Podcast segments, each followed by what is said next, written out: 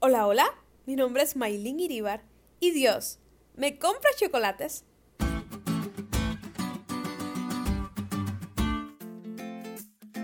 Yo tengo tres sobrinitos, Keren que tiene nueve años, Débora de dos años y Anthony de un año. Cada uno es especial y muy diferentes entre sí. Pedro Débora, digamos que es especialmente ocurrente. Si me pongo a contarte aquí las cosas que hace y dice, este podcast duraría una eternidad. Pero hace unos días me contaron algo que ella hizo y me hizo reír muchísimo. Pues Debbie, como todos le decimos, vino hasta donde estaba su papá, lo abrazó de la nada y le dice, Papá, eres el mejor papá del mundo. Y luego de unos segundos agregó, ¿me compras chocolates? Puede que te estés riendo ahora, pero la realidad es que muchas veces somos así en nuestro caminar con Dios. Venimos a Él simplemente por los chocolates y cuando no tenemos lo que queremos nos preguntamos, ¿será que Dios me ama de verdad? Porque si lo hiciera me diera chocolate, si lo hiciera me diera ese sueño. Si Dios me amara respondería a mi oración. Si Dios me amara realmente mi situación no iría tan mal. Me pregunto cuántas veces ese pensamiento ha pasado por nuestra mente. Observamos las circunstancias y luego comenzamos a preguntarnos si Dios realmente nos ama, porque si así fuera realmente, las cosas serían muy diferentes.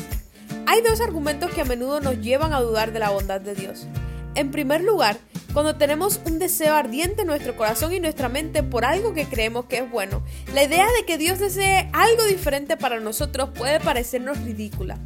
Y en segundo lugar, podemos dudar de la bondad de Dios porque nuestra experiencia choca con lo que creemos. En Romanos 8:32 hay una lógica importante que es extremadamente útil para protegernos del agobio de nuestras circunstancias. El que no escatimonia a su propio Hijo, sino que lo entregó por todos nosotros, ¿cómo no nos dará también con Él todas las cosas? ¿Cómo podríamos pensar que Dios envió a su Hijo a morir por nosotros y que luego se volvería tacaño? Amigo, realmente no sé por qué situación estés pasando no sé si tu sufrimiento es tan profundo que llegaste a dudar del amor de Dios, o si has estado esperando durante muchísimo tiempo por una respuesta a tu oración, por un sueño, para como a David te compre esos chocolates, y pareciera que Él se olvidó de ti. Quiero que recuerdes hoy que Dios te ama, te ama tanto que hace casi dos mil años atrás envió a su único hijo a morir por ti, para darte vida eterna.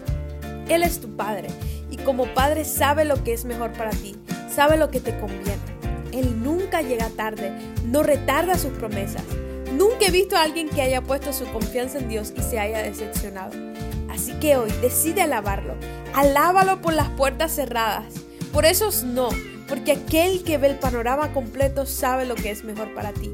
Y un día entenderás que todo, absolutamente todo, obró para bien.